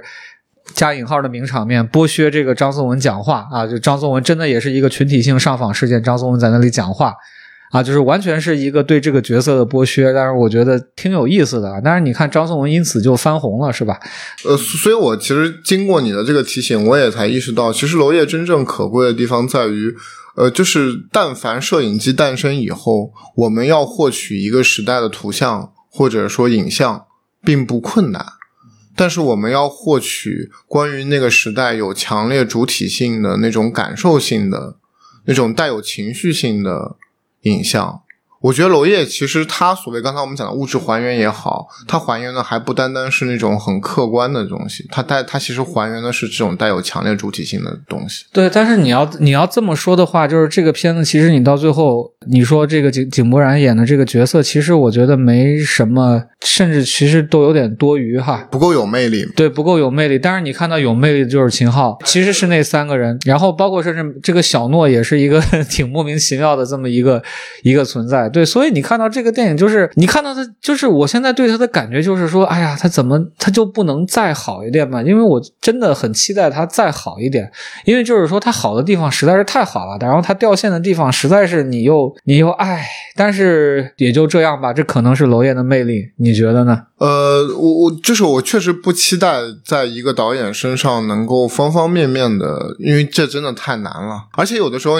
就反而是一个很十全十美的导演，他有的时候反而不那么有魅力。比如说，OK，我觉得库布里克他会让我觉得他太太像个神了。就库布里克，你说他就是你不喜欢他们，喜欢他不牛逼吗？牛逼，但是他反而会跟人有距。我觉得罗烨好的地方就是说他的作品就是会有这种血肉感。这种是很很重要，还有一点啊，我想补充一点，就是这这你让我反观，为什么蓝星大剧院让我觉得有点在娄烨的作品外，也是因为这个原因，是因为我觉得第一次我看娄烨的一个作品，我觉得他的人物高度的踏空，比如说就像你说的，如果我们风云我们要求严格一点，比如说相对来说井柏然那个角色和呃呃马思纯那个角色相对来说功能性有点强，或者因为他们比较稚嫩。你就没有把那种丰富性建立起来，那么他可能就是那那那我们会看到一个更就从文本上就是就是活生生的林慧，活生生的姜子成，活生生的唐艺杰。那到了蓝星，我觉得蓝星的大问题就在于，就是无论是巩俐，无论是赵又廷，无论是小田切让，我觉得这个历史故事太踏空了。就是娄烨电影本身赋予我的那种高度的共情性，高度的。那种人物魅力，无论他是好人物还是坏人物，这个在蓝星里面，我觉得他至少没有他之以往的作品强，所以我对他那个片子我就变得很意外的客观和没有魅力。我提一点反对意见，是因为你没经历过那个时代。但不会哦，因为你看，如果你如果重重新去看《紫蝴蝶》，很多人对《紫蝴蝶》评价不高，我一开始评价也不高。但是当我重看的时候，当你去看，比如说，我不知道你有没有印象，就李冰冰演的那个接线员，包括看他们的那些生活，哎，其实那个很妙。那他跟蓝心是他差不多时代的，我所以我会觉得蓝心是在那个文本，就是或者是有点空洞，有点悬浮吧。可能还是所谓这个高概念这个问题，但是。那其实我们又达成一个共识，就是说，可能娄烨，你从另外一个角度看，就是他的这个体系之外，他的他的这个人物啊，这是非非常重要的。就是说，无论你是从空间出发，你还是从人物出发，其实我觉得，我我甚至可能觉得是，他就说，哎呀，这中间差不多就行了。哦，我觉得从创作者本身，他不会去说这个话，这个我不相信。不是，就是说你你当你这一块儿，就是你想讲的是这一块儿这种东西，当然你你最后你要把它讲成一个故事的话，那你中间有很多东西可能就是一些纯技术的处理，就是有甚至有的时候就是说，那这儿过不去怎么办？那就想辙呗。我可以拉个坐标系。其实你会发现，娄烨的作品他最后呈现的效果，其实有点类似于另外一个大家都很喜欢导演王家卫。但我觉得，为什么王家卫嗯不太会遭受这方面的攻击，是在于王家卫他的文本的类型性要弱很多，所以他不不需要去应对如此多的类型带来的要求，因为你但凡进入到一个类型里以后，你就得完成观众对这个类型所要的期待和对这个人物的所谓他的可信性的期待。但是王家卫的作品，就他说所谓他的叙事，他真的是更以人物为导向，且他。不追求那种类型性上的东西之后，他就更自由，他也不需要去回应那样的东西。对，那个一个支持你这个东西的论这个论据就是这个一代宗师嘛，所以你看到一代宗师，其实大大家就会觉得就是说，哎，怎么怎么会这样，对不对？因为大家对他的期待或者什么样，但是你会发现他最后他想讲的根本不是这个嘛。那好吧，那所以我们现在其实还是来可以来评价一下《风雨云》这个片子，你再刷了之后，包括我们可以聊一聊这个片子可能会在中国电影史上的那种位置，或者说他给我们提供了一个怎么样的视角去审视当代中国电影。呃，你说在抓之后的观感是吗？因为我其实我很有趣，本身我们这个播客，我在跟印象老师聊的时候，聊了一半，我突然觉得说，哎，怎么回事？他感觉看这个纪录片也不太顺眼，看这个电影也不太顺眼。我说，咱要不别聊了。然后这时候，印象老师突然跑过来就说：“他说不是，你要你要知道，我是娄烨的超级粉丝。就是我不知道你是怎么现在怎么看这个片子，反正对他感情还是挺复杂的吧。哎，我我先问你那个问题行不行？我很好奇你在柏林最开始看的时候是什么感受？我说了呀，三星半呀，就是说视听给我印象极其深刻，然后这个这个剧作我极其的抓狂。”对，就是也没到极其吧，但是就是比较抓狂。因为后来我了解这个原因，一部分抓狂的原因还是来自于，就是说中间因为有些东西我就无法理解这个逻辑嘛，你戏给不到。你比方说什么这个家暴的戏，然后这个烟头的这个戏是吧？所以就是其实你相当于唐人杰这个人物你就没立起来。对，但是就是说那个，但是你加不加陈冠希，其实我觉得也因为我加就是加了陈冠希反而减分呃，确实是因为嗯，包括我们看那个纪录片也是嘛，因为陈冠希确实给这个片带来了。很大的困扰。当然，他首先是个明星嘛，他是一个很有脾气的明星，他可能是一个脾气也没有那么好的明星。但我听说好像是，嗯，他一开始是比较难以理解娄烨的工作方式的。比如，好像娄烨的工作方式里面不给演员指示，是吧？一是不给演员指示，且他也不怎么给演员看回放。娄烨跟其他的导演说：“哎，这场戏我们要干嘛干嘛干嘛干嘛，我们要完成哪几个表演点，是吧？”因为要完成那几个表演点，所以经常的一个我们在片场会做动作就是，哎，你过来看一下监视器，你看你这个点没做到，你这个点可以什么方面，比如这手举到这个位置或做的更好一点。那娄烨完全不一样，因为娄烨希望你能在那个场景里面能有你自发的自然的东西，所以他也不给你看回放。然后据说这件事情，陈冠希是没有办法理解这么一套，他比如他要求看监视器，但比如说副导演又不给他看，所以就导致他各种的摩擦。啊，因为纪录片其实说到点，其实纪录片这个这段放出来也是对陈冠希挺不好的嘛。对，就是说这个片子里面有一些若干这些场景吧。对，但是我说为什么陈冠希减分？因为这个东西就是他就沦为了一个对这个，尤其是《无间道》哈。的这么一个借用啊，然后就是那个就觉得怎么娄烨也会使这招，是过不去了还是怎么地的，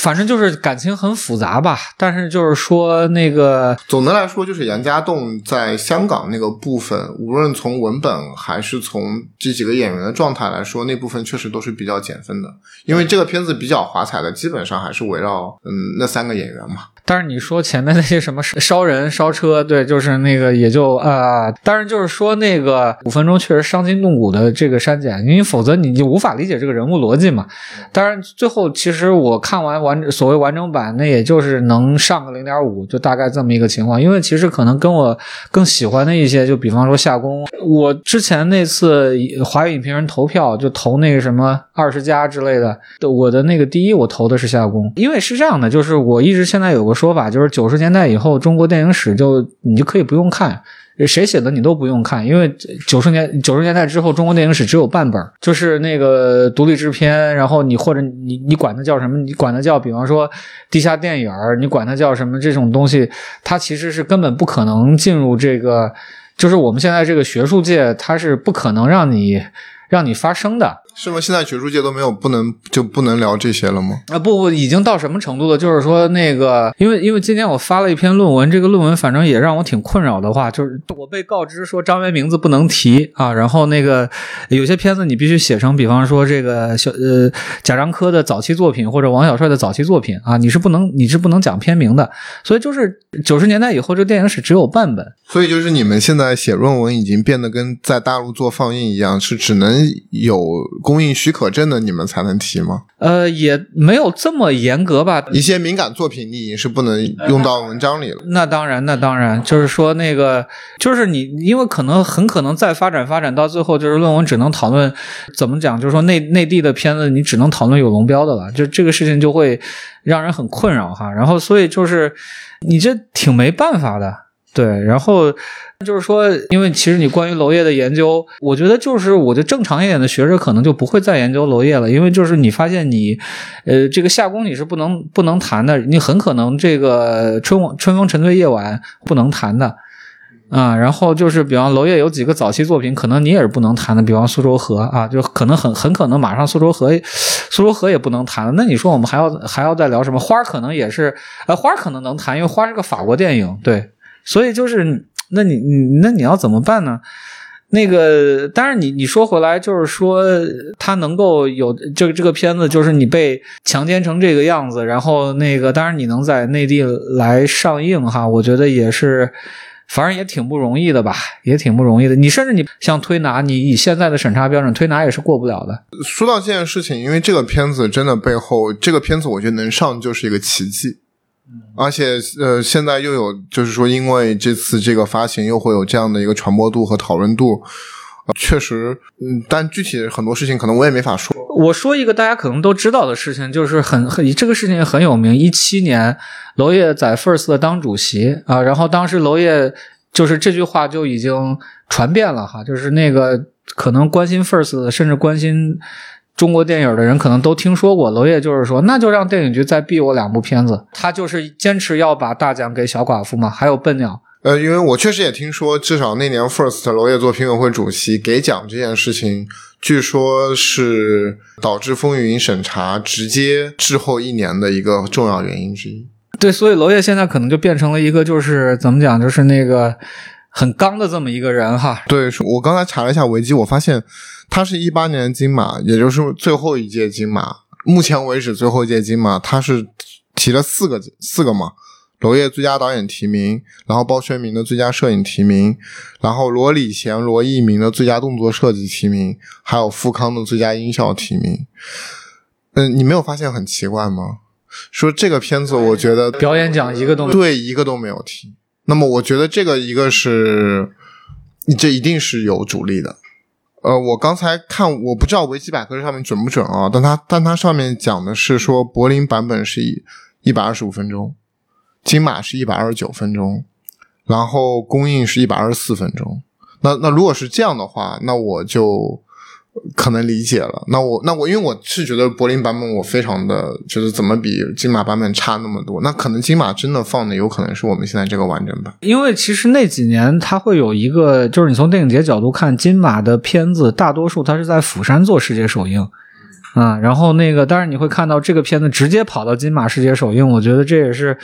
呃，挺奇怪的一个事儿哈。那电影节这个事儿，我们一会儿可以再聊一聊。当然，就是说那个，你说张颂文这个角色居然就没有拿到一个连提名都没有，这是不可能的。我觉得张颂文、秦昊和小宋佳提名都太轻松了，这三个角色都是我觉得是是能拿奖。所以那一年的，比方说男配提名有谁？哎，咱们要复盘一下是吧？那第五十五届金马，我来报一下。那年男主是徐峥，是我不是药神嘛，最后拿奖的嘛。然后邓超是影嘛，段奕宏是暴雪将至嘛，邱泽是谁先爱上他的，然后彭昱畅是大象席地而坐嘛，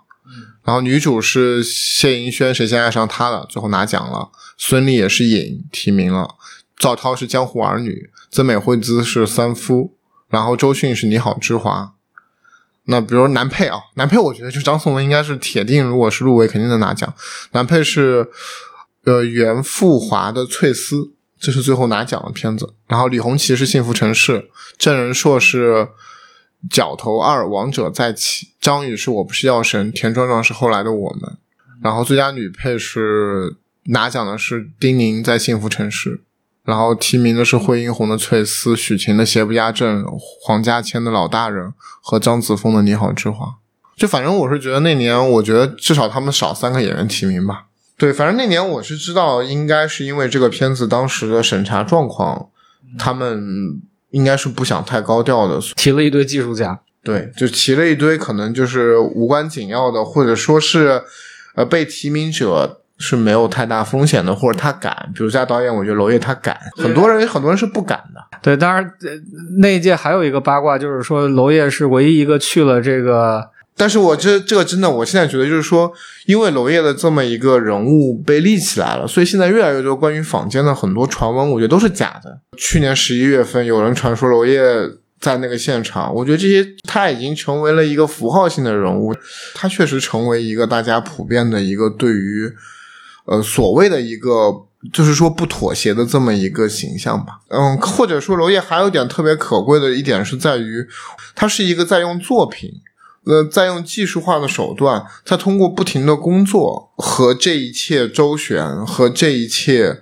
在这个边界里面寻找自己可能性的人。当然，能说出话，能勇敢的说出真实的东西也很重要，但是我觉得他。在用他的自己的职业手段做这件事情，这也是我觉得他特别重要的地方。对，非非非常同意啊。然后那个，对他也不会像某些导演拍出一些什么让人觉得人设崩了的作品哈。然后那个，我们就不再展开了。就像你说的，我觉得就是比如说你给夏宫第一名这件事儿，其实我也特别的同意，因为我觉得夏宫这个作品本身，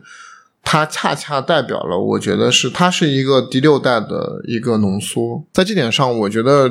第六代始终，它最大的成就就是在于，它是用一种主体性的，用一个我的这个声音去重新讲述中国的历史和中国当下。包括其实《风雨云》，我觉得它核心的那些那句最后上映的时候的那句标语嘛，会过去，会忘记。《风云》的上映整体来说给了一种很悲情的基调，像是好像在为。呃，这整个第六代的这个画上一个句点，而且比较有意思的是，后面确实又发生了疫情这件事情，好像很多事情，一九年和二三年又发生了很大的变化。但是，其实从这些标语里面，我觉得更核心的还是又回到了第六代的那个原点。在这点上，我对娄烨的评价是非常高的，在于。呃，我觉得他从来没有背离过第六代的初心，就是那种你去你如何用一种主体的声音，用一种个体的声音去记录这个时代。那这个东西当然，呃，贾樟柯用他的方式，用他的个体经验做了他的表述，那么娄烨也用他的方式。就就是在这点上，我觉得娄烨是从来没有变过的。对，那个关于六代，其实我们最近会有一些比较新的这个研究的结论啊，然后可以给大家分享一下。呃，就是啊，也是我的一个同事啊，然后那个他最近有一篇这个很怎么讲？就是那个，确实是打开这个电影研究新思路的一个文章。就是说，他其实发现了一个很重要的事情，就是说，其实我们讨论六代的框架其实是有一些问题的。就是你如果把六代只当做一个电影问题，这是非常不完备的。它是整体的当时的一个，你要从这个八五新潮开始谈，它是一种跟当代艺术有一个极其明确的互动的这么一个。你说，你说它是个整体的艺术啊，就是你要这么看，就是说，所以他当时他有一篇非常著名的论文啊，叫做那个作为当代艺术的第六代电影。我就读了他那篇论文，我才发现，其实很多电影我其实根本就没有看懂。比方说像《极度寒冷》，其实《极度寒冷》就是在他的阐释里面，他其实完全是一个。美术馆就是你，比方贾宏声那几次行为艺术，他其实完全是一个，甚至他完成了一个对那个当时中国整个当代艺术群体东西南北中各个，就比方厦门达达或者这个呃西安的一个叫什么艺术军团什么东西的这那个。但是我觉得他，比如他这个谈论里面，他其实可能把王小帅的个体经验和他的那个东西又特别提出来了。我觉得这里其实也要需要，我觉得做一个铺垫啊。比如说第六代的命名是来自于，他是一九七八班以后，一九八五年八五班八七班，对，等于说是因为很多人其实不知道这个历史，就是其实是北京电影学院时隔七年招了一个本科的导演班嘛。对吧？对，因为六代定义它是不断不断的在演变的，就是说，其实你会发现六代是非常有意思的。因为那个，那我要稍微铺垫一点，是关于中国导演这个代际问题啊。因为就是那个常识性的，可能大家知道一二三四五代，但是可能呃很多人不知道，是中国电影是先有第五代，再有前面几代。嗯，因为就是说，你就得回到，就是我们为什么要有一个代际论？代际论想解决什么问题？代际论其实他是想解决，就是其实是那个八四年有一次研讨会啊，然后那个在应该是在那个西山一个什么宾馆，然后那个当时大家呃就是开会的前一天，大家同晚上就是有会有这种叫业务观摩。放了两部片子，一部陈怀矮的，一部陈凯歌的，所以大家就得解决这个问题啊。其实是那个五代是当时提出来的，就当时就是大家可能一些学者们讨论讨论来讨论去，就最后就说我们要拿一个代际来描述这个导演，他其实是要解决，就是说这个那我们这个黄土地和呃陈怀矮应该是野猪林吧，还是李自成，我忘掉是哪个片子。然后这个两个片子如此之不同的这种这种断裂，他们想解决这个问题。好，那个。那么我们有五代之后，那下一代显然是第六代。那六代这个班啊，这个八五班，其实到现在你会看到，像电影学院导演系系主任仍然是八五班的这个王瑞老师，对吧？这是娄烨他们同学。所以你看到就是那个他们在刚上学的时候，他们已经是第六代了。他们什么都没拍的时候，如果你看，就当时应该是 Tony Rance 代表这个英国哪个电视台过来做了那么一个纪录片。其实就会拍到这些年轻人哈，然后那个他们什么都没有拍，他们已经是第六代了。所以你知道，所以就是六代这个东西，它是一个命名先于事实的。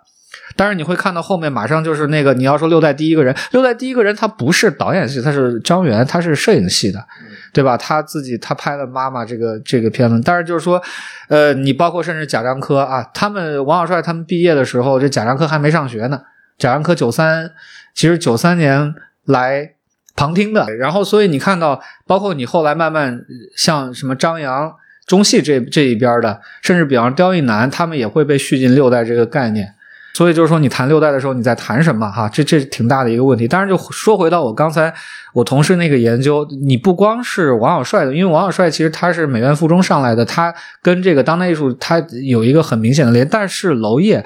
娄烨。如果你再看，你再看《周末情人》，其实那个我读了他那个研究，我才发现我没有看懂《周末情人》。《周末情人》其实完全是在讲那个八九当代艺术大展，比方说那个电话亭的问题，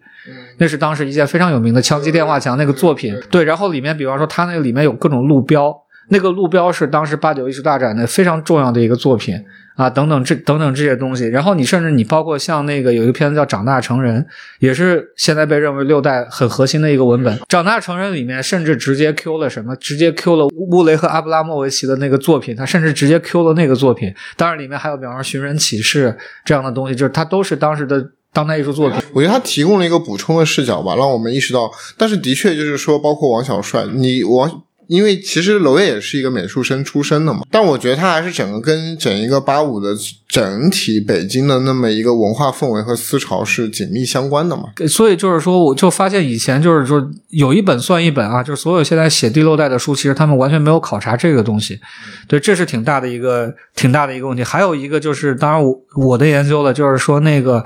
呃，就非常有意思，就是我发现了，就是六代，就是六代何以能断代？就是说，那个六代能断代的原因，其实是你要从大环境来看，世界电影进入了全球电影阶段。之前我们叫一九六八到九零年，哈，那个我们现在叫它世界电影阶段，它世界电影阶段，但世界电影阶段你对应过来就是电影节开始发挥这个作用，然后那个欧美为中心，他们开始关注其他电影等等这些东西。但是你到了全球电影阶段，其实你是电影节。然后那个他他就加入到这个制片里面来，然后他的就是说你你可能比方说你谈跨国合拍，这可能是一个世界电影阶段的概念，但是你到。全球电影的时候，它已经不是跨国合拍，它本身就是电影，它本身它的制片，它就是一个全球性的这么一个东西。那你六代一开始，你包括呃张元也好，贾樟柯也好，娄娄烨也好，就他们都是，比方说鹿特丹这样的电影节，或者法国电影基金这样的公共基金在支持，所以他们的那个创作方式是不一样的。但是这就说回到我们开头讲的是那个零三年这个问题嘛，就零三年之后，其实他们都在变。但是你看到，就是说，比方说这几个导演的发展方向，你说，你说六代核心成员现在可能是。呃，贾樟柯、王小帅、娄烨，你看排位都变了，张元可能就就得往后排了。但是你要到九十年代，那张元可是天皇巨星，对不对？所以你看这个这个事情也也非常有意思啊。然后你要这样纵深的来看的话，那六代到底六代到底在干什么？我你比方说像那个著名的学者张真老师，他其实也不太用六代这个概念，他会用 urban generation，城市一代、都市一代。对，当然就是有些人会用新生代。他都市一代，他如何把贾樟柯的那种乡土经验包？所以他谈世界啊，对，所以。就是你看到这个世界是真的，就是那个我操，全世界学者这恨不得最爱的一部中国电影。然后你就看到无数讨论世界的这个文本，你讨论 global 的，你讨论 transnational 的，你讨论什么，这简直就是我觉得是给影评人拍的这么或给学者拍的这么一个电影。当然我也很喜欢世界了哈，但是你回来就是说，那就是作为全球电影的中国电影，它是完全不同的一种中国电影。因为就是我现在可能我我理解电影的方式就是我可能更多的去看它生成机制，就是这种东西这种东西它是怎么样才能被生产出来啊？所以你在这个意义上的话，就是娄烨可能是那种偏离度比较小的，我觉得就跟他就这个这一点就是回应你刚才说的，就是说比方说他还很坚持这个初心，在意这个个人经验，就是个人的这个都市生存经验，然后。我不能说是电影本体，但是他其实离电影这件事，比如说，我觉得其实娄烨是一个一直有观众的导演，呃，他从来没有放弃过电影的观赏性和他作为娱乐产品的那个部分，他并没有那么的去想强调他自身的那种知识分子性，他知识分子性也会包裹在强烈的叙事之内的，他其实不太在文本层面，就是所谓的叙事文本层面去玩花活。但他的花活可能更多的是在于他对于电影的制作的探索、技技术上的探索，所以这些方面是让我最后对这个导演，嗯，是有非常多的好感的地方。因为你会觉得他某些方面他其实还蛮笨拙的。但他那个笨拙是在于他就是更他更像是个匠人吧，就是我觉得电影首先对于他来说是一种技艺，是一种他可能一直试图去探索，说我用这种表达介质，我如何能把，比如说你用小说去讲这个故事，和我用电影去拍这个故事，它区别在于什么地方？就是我觉得他其实更在意的是这种东西，而非是这种本身文本本身的那种阐释性或者那种拓展性。包括我觉得说白了，它离美国电影可能会比我们以为的欧洲电影要更近，因为这个我也看过他自己的表述嘛。我在看韩帅给他做的那个采访里面，我觉得他那段话，我会觉得是娄烨是一个非常有电影史意识。他就说，美国的黑色电影是经由新浪潮进入到一个世界电影语汇的循环里面，然后新浪新浪潮又直接影响了新好莱坞。然后完成了这种世界电影语汇的一种循环。那么对于他来说，娄烨其实是离新好莱坞，他自己表示他也是离新新好莱坞更近的，就可能反而是新浪潮对他来说会相对的更矫情一些。所以是我是觉得在这种层面上，你会发现，其实娄烨还是一个更老老实实拍电影的导演，他更老实一些。就像比如说，我会觉得说他更接近的是那种像雷德利·斯科特这样的导演。我会觉得他是一个艺术片导演中的商业片导演，但是我自己我自己观感可能跟你不是特别一样，对，因为我觉得他还是那个他的视听视听方面啊，就是说的那个视听表达还是不太好莱坞那一套哈，就他还更接近欧洲电影的这个这个做法。当然，我同意你一点，就是他的体系可能要建立在比方说制制片的技术的等等这些东西的这个保障上面。但是这类型，当然我们还有别的说法嘛，就是叫做作者风格的类型片嘛。那所以就是，其实这个时候，我其实我刚才就一直想让你谈一谈，就是说那个，因为我觉得其实风雨你适合跟风云对读的一个文本是这个《南方车站的聚会》，都是大投资的作者风格的类型片。但是我觉得就很有意思一点，就是说，比如说在刁亦男在《白日焰火》里的时候，如果我们泛泛的也把刁亦男称之为第六代的话，他当然也是啊，他至少是第六代的编剧嘛。那么，呃，其实我觉得《白日焰火》是一个所谓的文本市场。各方面都是作用力相当均衡的作品，就它比娄烨的这些作品来的更均衡。但是南方车站，我会我个人会觉得也是有一些失控，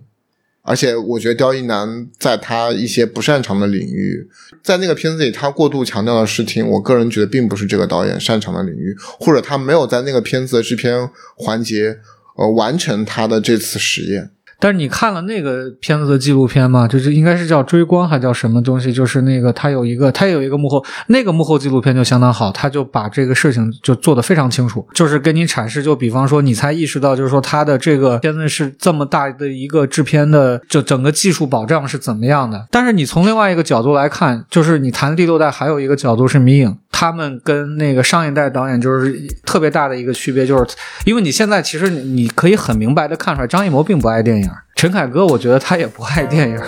你关刁亦男现在可能很著名的故事，就是刁亦男成天泡电影资料馆什么这种的。节目的最后，如果你想加入深交播客的听友群，请在微信公众号“深交 Defocus” 中留言数字零七三，你就会获得进群的方法。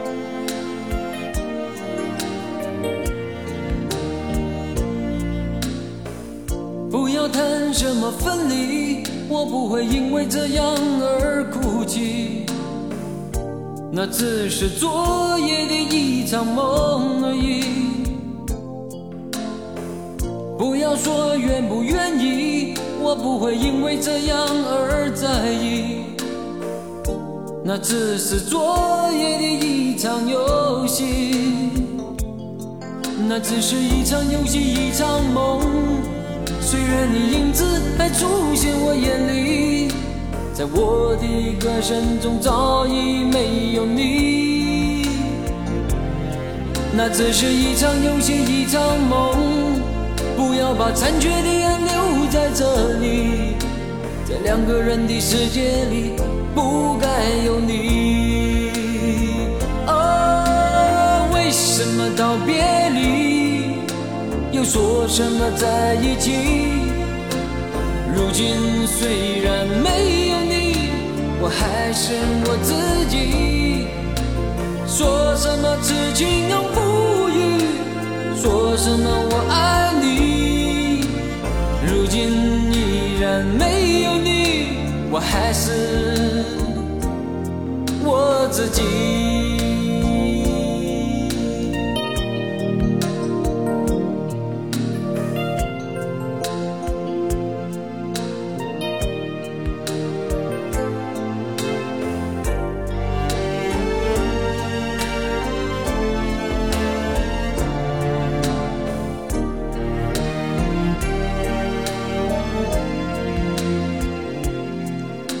只是一场游戏，一场梦。